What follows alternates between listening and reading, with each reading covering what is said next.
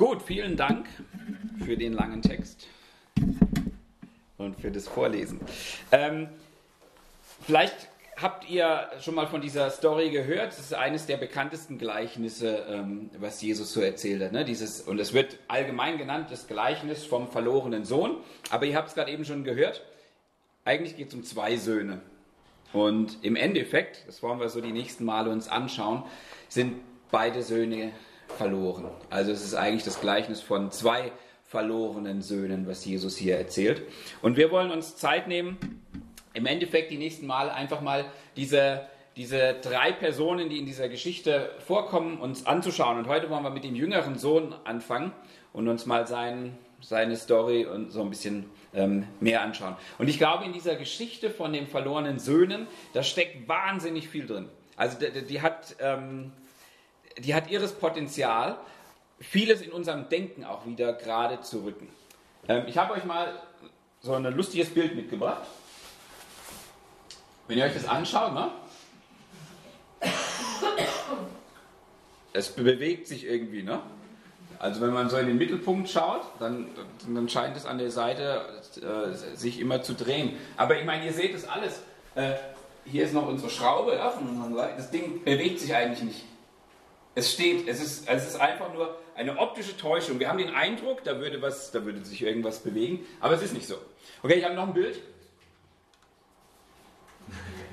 Was seht ihr? Kennt ihr das? Ist ja blöd. Also, was seht ihr? Ich sehe ein Gesicht von der Seite. Ein Gesicht? Eine alte Frau. Eine alte Frau? Genau, von der Seite. Okay. Also irgendjemand hat jetzt Unrecht, weil einer sieht die alte Frau und einer sieht die junge Frau. Ne? Aber es ist dieses alte Spaßbild, es ist beides da. Ne? Aber dein Auge erkennt erstmal nur das eine und es ist dann furchtbar schwer, das andere zu sehen. Ne? Also, die alte Frau ist hier, ne? das ist ihr Mund, das ist die große Nase, hier wahrscheinlich so eine Warze, Augen und das ist der ganze Kopf und ein Kopftuch. So, und die junge Frau, die ist hier, das ist ihr, ihre Wange und hier die Backe, da die Nase und die schaut so zur Seite weg. Und hier ist ihr Ohr, ne? Und da sind die Haare von ihr und das ist irgendwie so ein Schleier. Also die schaut zur Seite weg.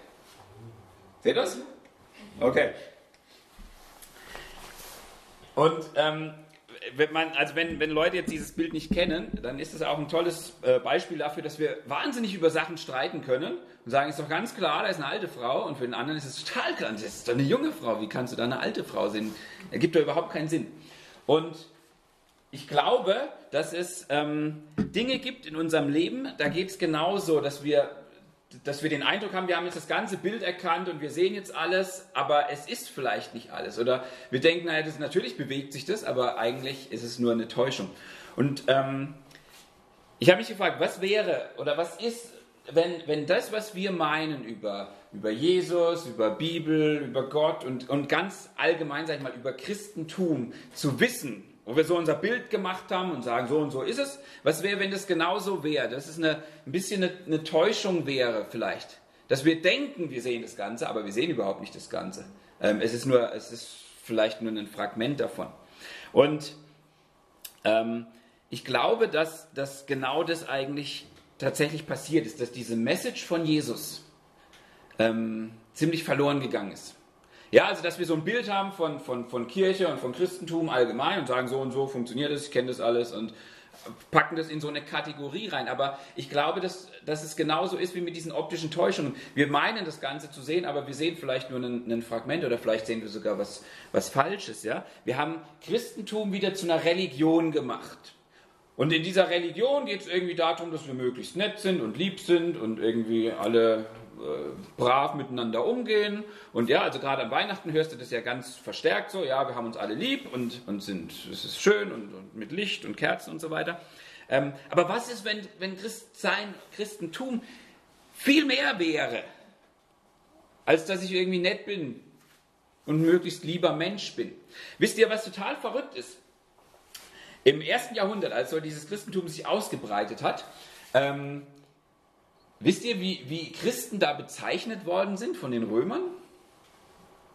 Die sind als Atheisten bezeichnet worden. Also damals, ja, wie heute, aber damals vielleicht noch vermehrt, da gab es äh, sehr viele Religionen und dann hat sich dieses Christentum so ausgebreitet. Und wenn du den Christen gefragt hast und so, ja, also, wo ist denn euer Tempel? Wo betet ihr euer, euren Gott an? Äh, also wir haben keinen Tempel. Und, und wo bringt ihr Opfer? Ähm, also wir müssen auch keine Opfer mehr bringen, das ist erledigt. Und, und, und, und wie stimmt ihr euren Gott irgendwie gnädig? Also ich meine, wie funktioniert das? Also unser Gott ist gnädig, den müssen wir gar nicht erst gnädig stimmen. Und das war so was anderes, dass die Römer gesagt haben, das ist keine Religion. Das passt überhaupt nicht in diese Kategorie Religion rein. Und weil sie es nicht besser wussten, haben sie gesagt, ihr seid Atheisten. Also es ist ja eigentlich total verrückt, ja. Aber sie haben schon gemerkt, dieses, dieses Christentum, dieses Christsein, dieses sich auf Jesus beruft, das passt nicht in diese natürlichen Kategorien von Religion rein, weil es nochmal was ganz anderes ist. Weil Religion ist immer dieser Weg, ich versuche mir irgendwie meinen Gott gnädig zu stimmen. Und genau das zeigt Jesus uns eigentlich in dieser Geschichte, ähm, dass es darum überhaupt nicht geht, dass, es, dass das gar nicht das Ziel ist. Ähm, von, von diesem Leben mit Gott. Und wir haben ähm, gerade eben den Text gelesen und wir haben ganz bewusst diese ersten drei Verse mit dazu genommen. Ja? Jesus erzählt diese Geschichte, aber er erzählt sie ja einer gewissen Zielgruppe. Ja? Er erzählt sie nämlich diesen Pharisäern. Also nochmal kurze Wiederholung, Pharisäer, ja, das waren so die, die, die geistliche Elite, das waren so die, die super professionellen ähm, geistlichen Typen. Ja? Die, die hatten unheimlich viel drauf, aber wir haben sie mal in diese Kategorie gepackt, es waren so die Richtigmacher. Also die waren immer damit beschäftigt, bloß keinen Fehler zu machen. Die haben versucht, jedes Gesetz einzuhalten und, und haben gedacht, dass sie dadurch irgendwie ähm, sich besonders beliebt machen bei Gott, indem sie möglichst alles richtig machen. Und wenn du da drin gefangen bist, alles richtig machen zu wollen, dann geht es ganz schnell, dass du auf andere schaust, die gerade das nicht tun und anfängst, sie zu verurteilen. Und da drin waren die Pharisäer leider auch sehr gut, andere auszugrenzen. Und sie haben sich darüber aufgeregt, dass Jesus mit Zolleinnehmern und mit Sündern unterwegs ist. Und wir hatten das letztes Jahr auch, ja, Zolleinnehmer, ihr erinnert euch, das war so dieser allerletzte Abschaum, ähm, weil es sind Verräter gewesen. Und die Pharisäer hatten gesagt, für einen Zolleinnehmer gibt es keine Gnade. Also Gott wird ihnen niemals vergeben, selbst wenn die umkehren, selbst wenn die, wenn die bereuen, was sie getan haben. Gott wird niemals Gnade haben mit ihnen. So, und jetzt haben die sich natürlich aufgeregt und haben gesagt, Jesus, wie kann es sein, dass du die ganze Zeit mit den Typen abhängst? Wir sind doch die Guten, du musst doch mit uns zusammen sein und nicht mit denen. Und jetzt erzählt Jesus genau in dieser Situation diese Geschichte von diesen beiden Söhnen. Und er erzählt sie einmal, um zu zeigen, schau mal, da sind Leute, die haben dumme Entscheidungen getroffen, aber Gott ist ganz anders, als ihr vielleicht meint. Und dann erzählt er diese Geschichte aber auch, um diesen Pharisäern den Spiegel vorzuhalten, um ihnen zu zeigen, schaut mal, ihr verhaltet euch gerade wie dieser ältere Bruder. Und ihr seid in eurem Verhalten eigentlich genauso verloren. Und so ist, ist ähm, das, was Jesus hier tun will, ist dass er diese verschiedenen Gruppen ansprechen will und eigentlich aufzeigen will, ich glaube, ihr habt alle keine Ahnung davon, wer Gott eigentlich ist. Ich will euch zeigen, wie Gott ist und wer Gott ist. Und wir wollen uns heute ähm, die Geschichte von diesem jüngeren Sohn mal genauer angucken, ähm, weil ich denke, da finden sich viele von uns wahrscheinlich auch wieder so ein Stück weit, weil das ist eine Geschichte nach Suche. Das ist so diese Geschichte nach dieser Suche nach Erfüllung, nach ähm, nach Ankommen irgendwie, diese Suche nach Heimat, auf der wir irgendwie alle sind, ja. Und, und da wollen wir ein bisschen reinspringen. Ähm, Jesus fängt also an, diese Geschichte zu erzählen und ähm, so wie es sich anhört, ist, also eben, da ist der Vater und diese beiden Söhne und der scheint relativ wohlhabend zu sein, der Vater, er hat wahrscheinlich viele Ländereien irgendwie, ähm, hat auch einiges an Angestellten scheinbar, also äh, geht ihnen wahrscheinlich ganz gut. Und diesen beiden Söhnen wird es dementsprechend auch ganz gut geben, gehen. Aber der Jüngere, der, der, der, ist, der ist unzufrieden, ja, und der sagt, oh, das ist nicht das Leben, was ich mir wünsche, und ich muss weg hier, und es ist alles so eng, und ich, also ich muss jetzt mein Leben so führen, wie ich es mir vorstelle. Und er geht zu seinem Vater und er macht was, was eigentlich unfassbar ist. Also heute wäre das auch unfassbar, aber damals war es noch viel unfassbarer. Ja? Er geht zu seinem Vater und sagt, Vater, zahl mir mein Erbe aus. Und also damals wie heute, wann kriegt man ein Erbe ausgezahlt? Eigentlich erst, wenn jemand tot ist. Ne? Was dieser Junge eigentlich macht, ist, er geht zu seinem Vater und sagt, Vater, ich, ich wünschte mir, du wärst schon tot. Ich wünschte, du wärst schon tot, dann würde ich mein Geld kriegen. Aber du bist es noch nicht, aber ich erkläre dich einfach für tot. Für mich bist du gestorben. Du bist tot, gib mir meinen Anteil. Also mega verletzend, aber auch mega respektlos. Stellt euch vor, euer, euer Kind würde irgendwie kommen und sagen, zahl mir jetzt mal den Anteil aus, der mir zusteht. Also damals war das noch so geregelt, ja, dass der Erstgeborene, Jonas, du hättest voll Glück gehabt, du hättest zwei Drittel von, von allem Besitz von deinem Vater gekriegt. Heute ist das leider nicht mehr so. Ich habe Glück, weil ich bin der Letztgeborene. Aber so war die Aufteilung. Der erste kriegt zwei Drittel, der Rest teilt sich das andere Drittel. Das heißt, zwei Jungs, also er bekommt ein Drittel, dieser jüngere Sohn. Und was er jetzt von seinem Vater verlangt, ist, Vater, es ist mir total egal, was mit dir ist und, und, und wie es dir damit geht. Ich weiß, es wird dich zerreißen und deinen Besitz zerreißen, aber du bist ja eh tot für mich. Ich will meinen Anteil haben.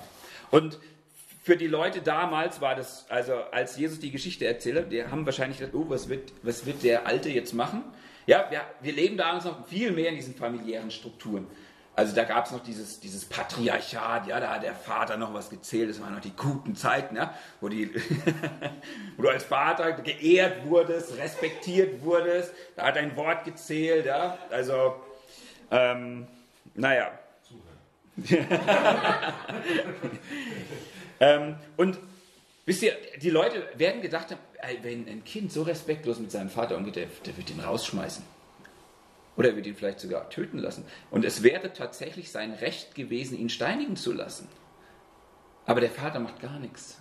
Der Vater gibt einfach. Der Vater ist einfach still. Und also, wisst ihr, was das für ein Aufwand für ihn auch ist? Ich meine, der hat Ländereien und so weiter, der hat Land. Ja, es ist nicht so, dass er jetzt zur Bank geht und sagt, okay, gib mir mal mein Geld, sondern er musste jetzt anfangen, diese, diese Land zu verkaufen. Das heißt, er macht sich auch in der Gemeinschaft, in dieser ähm, Dorfgemeinschaft oder Stadtgemeinschaft, wo es die Leute werden das mitbekommen, wie, wie mit ihm umgegangen worden ist, wie respektlos.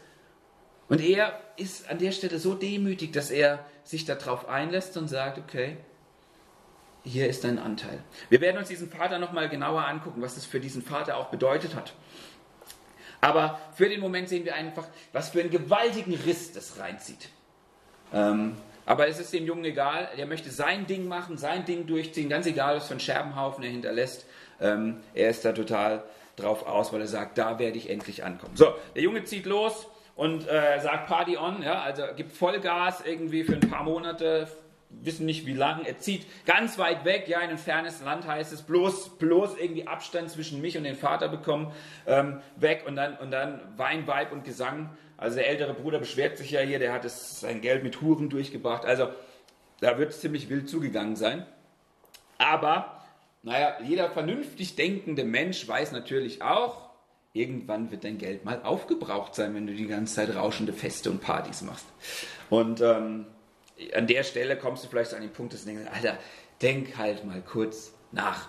Aber manche Leute machen das nicht so sehr, sondern die denken, es funktioniert schon, aber bei ihm funktioniert es auch nicht. Irgendwann ist er pleite und es ist sein Versagen, es ist seine Dummheit. Aber dann kommt nochmal ein externer Faktor mit rein. Den hat er, da hat er keinen Einfluss rein. Es kommt eine große Dürre auch noch in das Land. Eine Hungersnot, die, die seine Probleme nochmal voll verschärfen. Und jetzt ist er in diesem fremden Land und er geht zu seinen sogenannten Freunden, aber die kennen ihn alle nicht mehr, weil, naja, jetzt hat er kein Geld mehr, macht keine Feiern mehr, dann ist er auch nicht mehr interessant. Und er ist vollkommen alleine. Und dann heißt es in dem Bibeltext ja, er hat sich an einen Bewohner dieses Landes gehängt. Ja, also irgendwie so, bitte, bitte, hilf mir. Und der sagt, okay, kannst du den Schweinen gehen und die Schweine hüten. Und für einen Juden war das das absolut Letzte. Also Hirten waren schon nicht so arg angesehen, aber Schweinehirten. Schweine waren unreine Tiere für, für die Juden. Das heißt, er war wirklich bei den Schweinen angekommen, also so richtig am Boden. Und dann sieht er das, was die Schweine fressen, denkt sich, oh, ich will das auch. Und er darf es nicht mal essen. Es wird ihm verweigert. Und das ist der Moment, es ist der Moment, wo er auf einmal zur Erkenntnis kommt. Ja, er, er wird in diesen Zerbruch so richtig reingeführt, wo es auf einmal Klick macht und er merkt, oh Mann, wo bin ich hier bloß angekommen? Was bin ich für ein Vollidiot gewesen? Was habe ich bloß gemacht? Mein Leben ist vollkommen im Eimer. Ich habe es voll verspielt. Und, und, und er, er, erinnert sich an, an seinen Vater. Und er denkt sich, Mann, bei meinem Vater, da haben ganz viele Leute gelebt. Der, ganz, der hatte Sklaven und der hatte, der hatte Angestellte und so und Arbeiter und die haben alle, hey, denen ging es doch gut und die haben was zu essen und äh, was habe ich denn eigentlich gemacht? Warum habe ich das aufgegeben? Aber ihm ist auch bewusst, ich kann eigentlich, ich kann nicht zurückgehen. Ich, das geht nicht. Der Schaden, den ich angerichtet habe, der ist viel zu groß. Es gibt ähm, bei, den, bei den Juden gab es so eine Sitte, das habe ich in meinem Buch gelesen, und es ist ganz cool, dass ich diesen Krug hier noch gefunden habe. Ich werde es euch nicht vorspielen, was die gemacht haben. Aber wenn ein Kind die Familie oder diese Gemeinschaft in einer Art und Weise verletzt hat oder ähm, respektlos umgegangen ist äh, mit ihnen, dann ist dieser Krug genommen worden und die haben den auf den Boden geschmissen vor dieses Kind, um zu zeigen, diesen Scherbenhaufen hast du angerichtet. Der ist zerbrochen. Und zwar ist der so zerbrochen, du wirst den nicht mehr reparieren können. Ähm, ich meine, auch damals gab es noch keinen Patex oder sowas. Aber selbst wenn du Patex hast, wenn ich das Ding jetzt auf den Boden schmeißen will, dann würde es in tausend Dinger äh, Scherben zerfliegen und du kannst diesen Scherbenhaufen nicht mehr reparieren. Und das war das Bild. Genau das sollte rüberkommen. Was du angerichtet hast, kann nie mehr gut gemacht werden. Keine Gnade. Es ist rum. Und das wusste dieser Junge. Und er wusste, ich kann nicht zurückgehen zu meinem Vater. Aber dann er, er, sieht keine Alternative. Er weiß, ich kann mich jetzt entweder umbringen oder ich, oder ich versuch's. Und in dem Bibeltext ist ganz interessant, das haben einige Ausleger mal sehr, ähm, sehr klar so rausgearbeitet. Er will zu seinem Vater zurück und er weiß, ich kann nie mehr als Sohn zu meinem Vater. Das ist vollkommen vorbei. Ähm, ich werde auch nicht als Sklave zu meinem Vater können. Also Sklaven, ja, ihr dürft jetzt nicht so an die nordamerikanischen Sklaven auf den Baumwollplantagen denken, sondern Sklaven in der damaligen Zeit waren eigentlich so Hausangestellte. Die haben im Haushalt mitgelebt, sind da versorgt worden, haben da gewohnt, ähm, haben irgendwie so ein Stück weit zur Familie auch gehört, aber ähm, waren da halt angestellt. Ne? So, und er wusste, ich kann auch nicht als Sklave dahin, weil dann würde ich ja auch wieder auf Kosten meines Vaters leben. Aber ich kann als Arbeiter vielleicht zurückgehen. Ich könnte meinen Vater fragen, ob er mich als Arbeiter einstellt. Ein Arbeiter, der ist geholt worden für bestimmte Arbeiten, hat da gearbeitet, ist bezahlt worden, hat aber woanders gewohnt und konnte auch wieder anderswo arbeiten. Das heißt, der Gedanke von dem Sohn war vielleicht, ich habe eine Schuld angerichtet, die ich weiß, ich kann die nie mehr gut machen.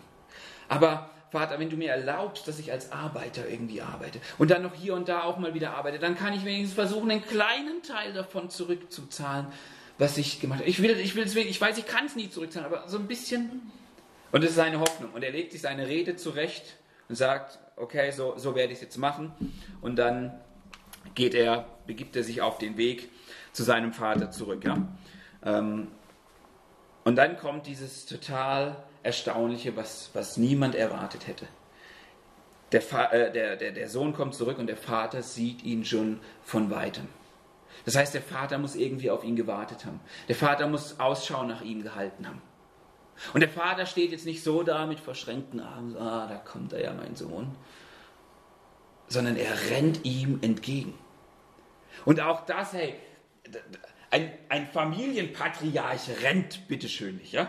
Also der, der, der, der, schreitet vielleicht oder der flaniert oder was auch immer, aber der rennt nicht. Also Rennen tun, das, das, das machen Kinder.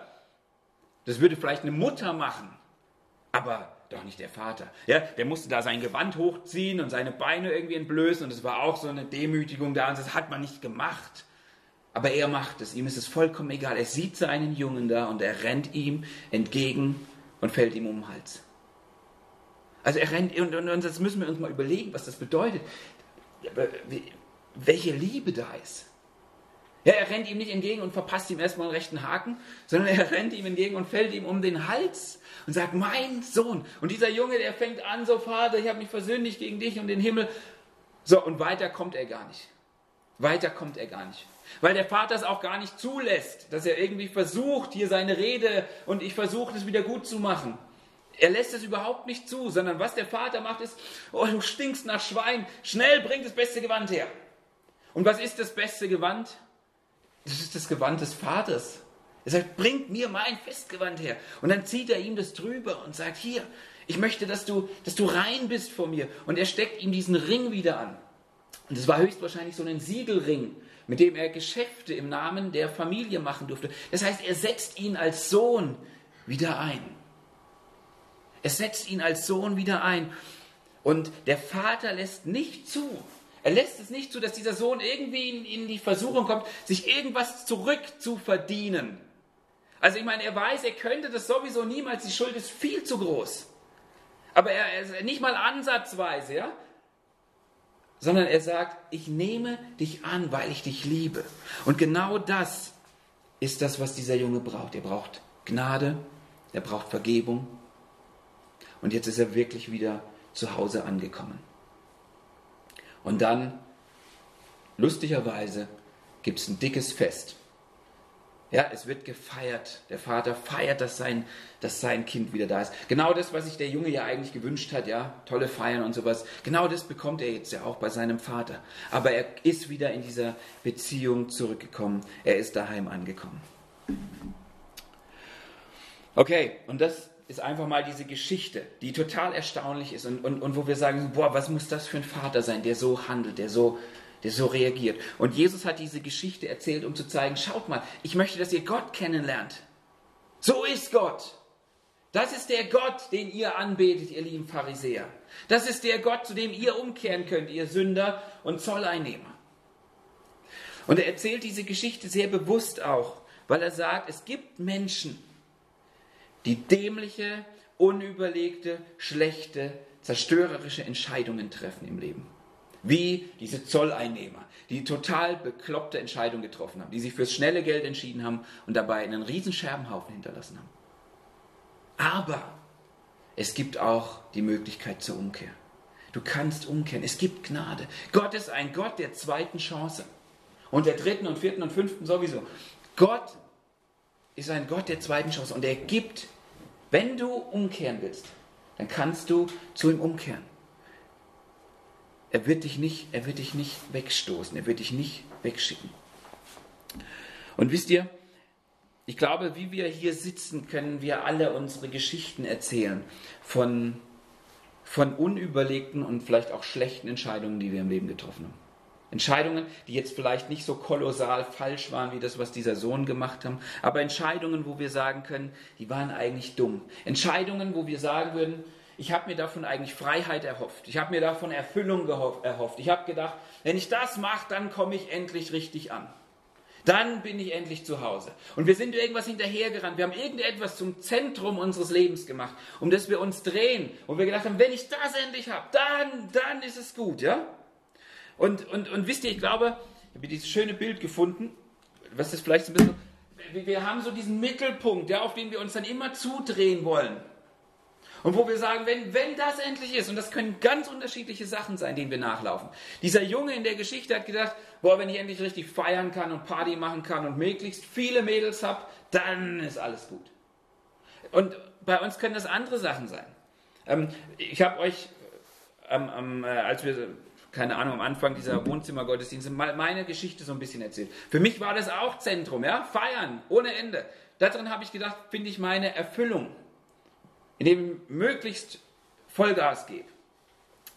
Ähm, aber das können auch andere Dinge sein, die dich anziehen, wo du Entscheidungen triffst, wo du sagst, das ist es, dass du sagst, ah, vielleicht ist es Geld irgendwie. Ja? Also wenn ich erstmal genug Geld habe, dann wird alles gut sein. Und du triffst alle deine Entscheidungen dahingehend, dass du sagst, ich, ich muss irgendwie mehr Geld bekommen und, und diese finanzielle Freiheit bekommen. Oder vielleicht ist es, sind es Beziehungen, die dich irgendwie anziehen. Ähm, dass du sagst, wenn ich erst meinen Traumpartner gefunden habe, dann wird alles, dann wird alles gut. Oder es ist generell deine Familie, die du irgendwie in den Mittelpunkt stellst, wo du sagst, ah, ich, ich wünsche mir, dass wir so die Traumfamilie sind und dass alle auf uns schauen und sagen, ach, ihr seid so toll und so. Und, und, und ihr, ihr seht vielleicht schon die Gefahren, die da drin sind dass wenn du dich auf dieses Zentrum so stützt, dass es dich zerstören wird, genauso wie es diesen Sohn zerstört hat. Und so gibt es ganz viele Sachen, die wir in den Mittelpunkt unseres Lebens stellen können. Das kann auch Karriere sein, ähm, das kann irgendwie Freizeit sein, ja, so dieses, boah, ich will alles nur genießen, so Genusssucht irgendwie ein Stück weit schon. Das kann Sport sein, es kann auch sogar Religion sein. Wisst ihr, dass wir uns, dass wir genauso denken, oh, wenn ich mich nur genug anstrenge und, und regelmäßig bete und meine Bibel lese, dann muss Gott mit mir zufrieden sein und dann bekomme ich das Leben, das ich verdient habe, weil dann muss Gott mich belohnen. Es können ganz unterschiedliche Sachen sein. Und wir rennen diesen Sachen nach, weil wir uns davon erhoffen, dass sie uns Erfüllung bringen. Und oftmals hinterlassen wir einen Scherbenhaufen. Ja, vielleicht habt ihr auch Freunde oder Bekannte in eurem Freundeskreis, in eurem Bekanntenkreis. Da verlässt der Mann einfach mal seine Familie, weil er sagt, ich habe jetzt dieses neue, die neue Frau kennengelernt. Und hey, wo die Liebe hinfällt und ich muss dir hinterher. Und, und er hinterlässt einen Scherbenhaufen. Und die neue Frau, die denkt sich, oh ja, ich will den auch ein bisschen halten und wenn wir erstmal ein Kind haben und dann selber Familie sind, dann wird alles gut. Und wenn du einem Mann sagst, komm, wir machen ein Kind, dann ist der eh dabei. Und du denkst nur, Leute, denkt doch mal einen Augenblick nach. Aber wir, wir laufen einfach, weil wir uns genau davon diese Erfüllung suchen und erträumen. Oder du, du, du stellst deine Familie in den Mittelpunkt. Und dann bist du total gefrustet, weil du merkst, die, die, die, die, bringen mir gar nicht den Dank zurück, den ich eigentlich verdient habe. Und die geben mir nicht das, was ich will. Und, und das funktioniert alles nicht. Oder dein Partner, ja, wo du denkst, mein Partner muss alles für mich sein. Und du merkst, der, der, der, der ist nicht so gut zu mir, wie ich es eigentlich verdient hätte. Und ich krieg's auch nicht hin. Und es, es endet alles in Frust. Es, du, du kommst nie an. Und es ist total interessant. Weil wir sehen das in der Bibel, ja, und jetzt kannst du sagen, ja, okay, das ist die Bibel, ich glaube das nicht so ganz. Das sagen dir ganz viele andere. Es gibt einen, es, wir müssen sagen, es gab einen, einen amerikanischen Philosophen, ähm, der hieß David Foster Wallace. Er war einer der, der ganz großen Literaten unserer Zeit. Er wurde als, als also ganz hochgängig und ähm, er hat eine Abschlussrede an einem College gehalten und leider hat er sich dann kurze Zeit später selber umgebracht. Er ist bekennender Atheist gewesen und er hat jetzt nicht eine dieser anderen rauschenden Abschlussreden gehalten, ja, sondern eine sehr nachdenkliche. Könnt ihr auch im Internet nachlesen. Ist wirklich interessant zu lesen. Und ich habe einen Auszug aus dieser Rede dabei, ja, was, was dieser David Foster Wallace sagt. Und nochmal dazu gesagt, er ist Atheist gewesen, okay? Und der sagt, in den täglichen Schützengräben des Erwachsenenlebens gibt es letztlich keinen Atheismus. Es gibt niemanden, der nicht irgendetwas anbetet. Ein Atheist sagt es, ja? Es gibt niemanden, der nicht irgendetwas anbetet. Jeder betet irgendetwas an. Wir können nur das Objekt aussuchen. Und der einzige Grund, sich irgendetwas Geistliches oder eine Gottheit dafür auszusuchen, ist, dass alles andere dich bei lebendigem Leibe auffressen wird. Und das ist total interessant, oder? Also einer der ganz großen Denker unserer Zeit hat das festgestellt. Er hat gesagt, das ist in uns Menschen eingebaut, wir beten irgendetwas an. Ja, du hast nicht die Wahl zu sagen, ich bete an oder ich bete nicht an. Das, das, das, kannst du dir nicht aussuchen, weil du bist so programmiert, dass irgendetwas Zentrum in deinem Leben sein muss. Und er sagt, die einzige Möglichkeit, die einzige Wahl, die du hast, ist, du kannst dir aussuchen, was es ist, was du anbetest. Und dann warnt er und sagt, alles, was du anbieten wirst, außerhalb, und jetzt sagt er halt einfach irgendetwas Geistlichem oder Göttlichem, wird dich bei lebendigem Leibe auffressen. Und da bringt er einige Beispiele und er sagt halt auch, wenn du dich um Geld drehst, du wirst nie genug bekommen. Du wirst nie ankommen, dass du sagst, jetzt passt Du wirst sagen, ah komm, ein Dollar mehr geht immer noch. Wenn du dich um deinen Körper und um dein Aussehen drehst, du wirst nie da ankommen, dass du sagst, oh, jetzt ich, jetzt, jetzt sehe ich wirklich gut aus. Nein, du wirst dich immer hässlich finden. Und es wird dich bei lebendigem Leibe auffressen. So, und dann ist es interessant, ähm, ich habe vor einiger Zeit ein Buch gelesen. Also das war jetzt der, der Philosoph, ja. Und das hier ist so der Wirtschaftsguru. Ganz spannendes Buch. Ähm, Stephen Covey hieß der Mann, ist leider auch schon tot. Ähm, Prinzipien für persönlichen und beruflichen Erfolg. Ja? Also zeigt er auch so ein paar, paar Wege auf. Ist sehr gutes Buch, ähm, kann ich sehr empfehlen. Ähm, und es ist ganz interessant, weil er kommt auch zu einem Punkt, wo er genau dieses Thema aufgreift, dass er sagt, wir haben Zentren in unserem Leben, um die wir uns drehen können. Und dann hat er hier ganz lange Listen irgendwie so, ähm, was das alles sein können, diese Zentren. Und ähm, er hatte auch, ähm, er sagt hier, du kannst irgendwie geldzentriert sein, du kannst arbeitszentriert sein, besitzzentriert, vergnügungszentriert, freundschaftszentriert, kirchenzentriert, ich-zentriert. Also er geht ganz viel durch und dann zeigt er immer die Probleme auf und sagt, weißt du, was passieren wird, wenn du partnerzentriert bist? Weißt du, was passieren wird, wenn du, wenn du arbeitszentriert bist? Und er zeigt immer auf, es wird dich in ein absolutes Ungleichgewicht bringen, es wird dich kaputt machen. Und er kommt zu dem Schluss, dass er sagt, das Ideal wäre natürlich ein klares Zentrum, aus dem sie beständig ein hohes Maß an Sicherheit, Orientierung, Weisheit und Kraft beziehen und das jedem Teil ihres Lebens Konkurrenz und Harmonie schenkt. Das wäre toll, oder? Wenn du so ein Zentrum finden könntest. Und ich will euch sagen, es gibt dieses Zentrum, nämlich Gott ist genau dieses Zentrum. Dieser Vater, von dem wir in der Geschichte gehört haben, er ist dieses Zentrum, der, der dir genau das geben kann, der dir, der dir Sicherheit, Orientierung, Weisheit, Kraft und, und, und einfach Annahme auch geben kann und geben will. Und ich will euch das nochmal ganz klar sagen. Jesus warnt uns in dieser Story davor.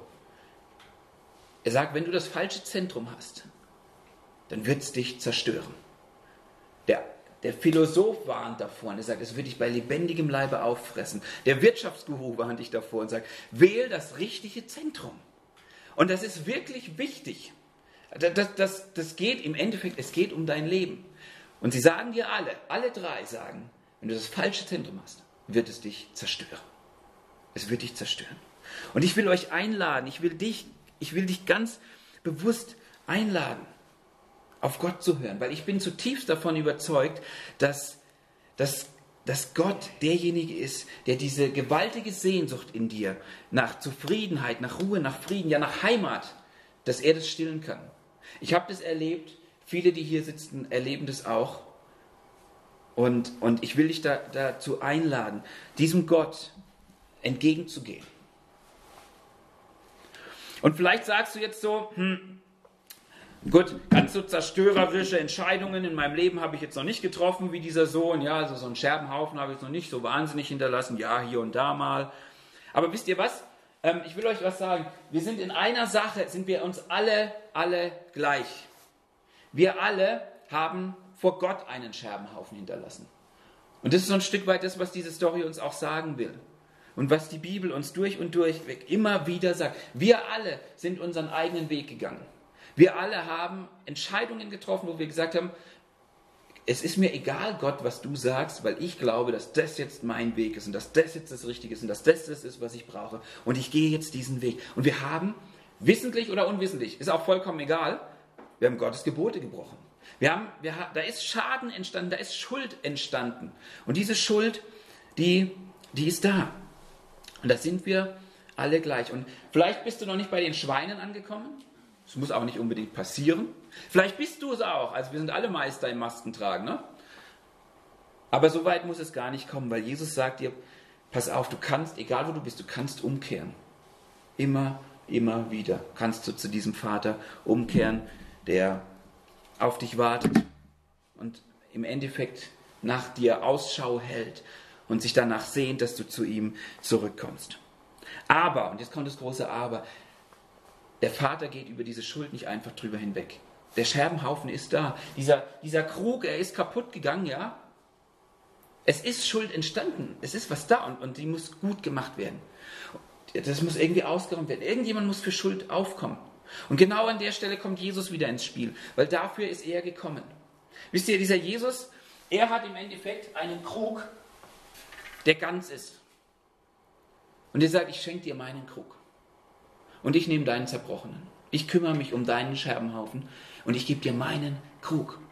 Das heißt, ich gebe dir eine Beziehung zum Vater, die funktioniert, die gut ist. Und Jesus hat es getan, indem er sich an ein Kreuz hat nageln lassen. Er hing nackt an einem Kreuz, damit wir seine Kleider angezogen bekommen, damit wir sein Gewand angezogen bekommen. Er hängt einsam an einem Kreuz. Jesus hat, sein, hat Gott immer Vater genannt. Immer. Und das einzige Mal, wo er es nicht tut, ist, als er am Kreuz hängt und sagt, Vater, äh, er sagt, mein Gott, mein Gott, warum hast du mich verlassen? Jesus geht in diese Gottesferne, damit wir nahegebracht werden können. Er hält dir seinen Krug hin und sagt, willst du die Beziehung zu deinem Vater wieder haben? Ich gebe sie dir. Ich schenke sie dir. Und alles, was du machen musst, du kannst dir das nicht verdienen, du kannst nichts tun. Du kannst nur sagen, ja, ich nehme das an. Ich will diesen Krug gerne haben. Und so wartet der Vater auf uns und er wartet auf jeden von uns, ganz egal, wo wir gerade unterwegs sind. Und möchte gerne, dass wir zurückkommen. Und ich möchte mit einer, mit einer Illustration äh, noch enden, mit einer kurzen Geschichte, weil wir oft denken, ich bin doch eigentlich gut genug und es passt doch alles und, und, und es, hey, wenn, also, weißt du, wenn du Leute fragst, ja, woher weißt du denn, dass du mal bei Gott ankommen wirst, wenn dein Leben auch mal vorbei ist, irgendwie so, dann sagen ja viele, ja, ich, ich habe mich doch immer angestrengt und Mai, es gibt immer Leute, die sind schlechter als ich und, und, und ich habe eigentlich bin ich ganz gut. Ich will euch eine kleine Geschichte erzählen. Da ist eine Frau, die ihren Mann in, in ganz frühen Jahren ähm, verliert. Ja, also junge Witwe und sie haben ein kleines Kind noch vorher bekommen. Und diese Mutter, sie investiert jetzt alles für ihr Kind, ja.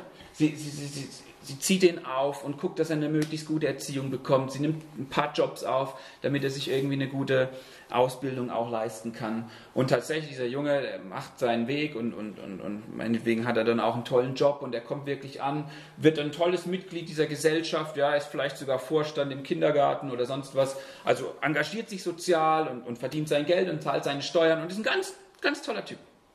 Aber er hat den Kontakt zu seiner Mutter vollkommen abgebrochen. Kein Wort mehr. Und ich will dich fragen, würdest du sagen, dass dieser Mann ein guter Sohn ist? Wir wollen jetzt nochmal kurze Zeit der Stille haben. Ich finde es immer ganz gut, wenn wir danach nochmal die Möglichkeit haben, nochmal über das nachzudenken, was, was irgendwie so gesagt wurde und irgendwie auch Gott zu uns sprechen zu lassen. Ich habe euch vorhin diesen Psalm vorgelesen, wo es heißt, verschließ dich nicht, wenn Gott zu dir spricht. Und vielleicht will Gott heute Morgen tatsächlich einfach mal ganz bewusst zu dir sprechen. Und wir wollen jetzt einfach mal ein paar Minuten Stille haben. Ähm, ich habe euch noch zwei Fragen mitgebracht, die, über die ihr vielleicht nachdenken wollt. Ähm, einmal, dass ihr euch überlegen könnt, okay, was ist denn eigentlich dieses Zentrum in meinem Leben, um das ich mich drehe? Was ist das? Und es ist eine tiefe Frage. Vielleicht, wenn ihr da noch nie drüber nachgedacht habt, so dieses, was treibt mich eigentlich an? Das liegt nicht einfach ganz klar auf der Oberfläche, aber vielleicht hilft es euch mal drüber nachzudenken. Und die zweite Frage, okay, was hält mich eigentlich davon ab, zurück zum Vater zu gehen und diese Vergebung anzunehmen?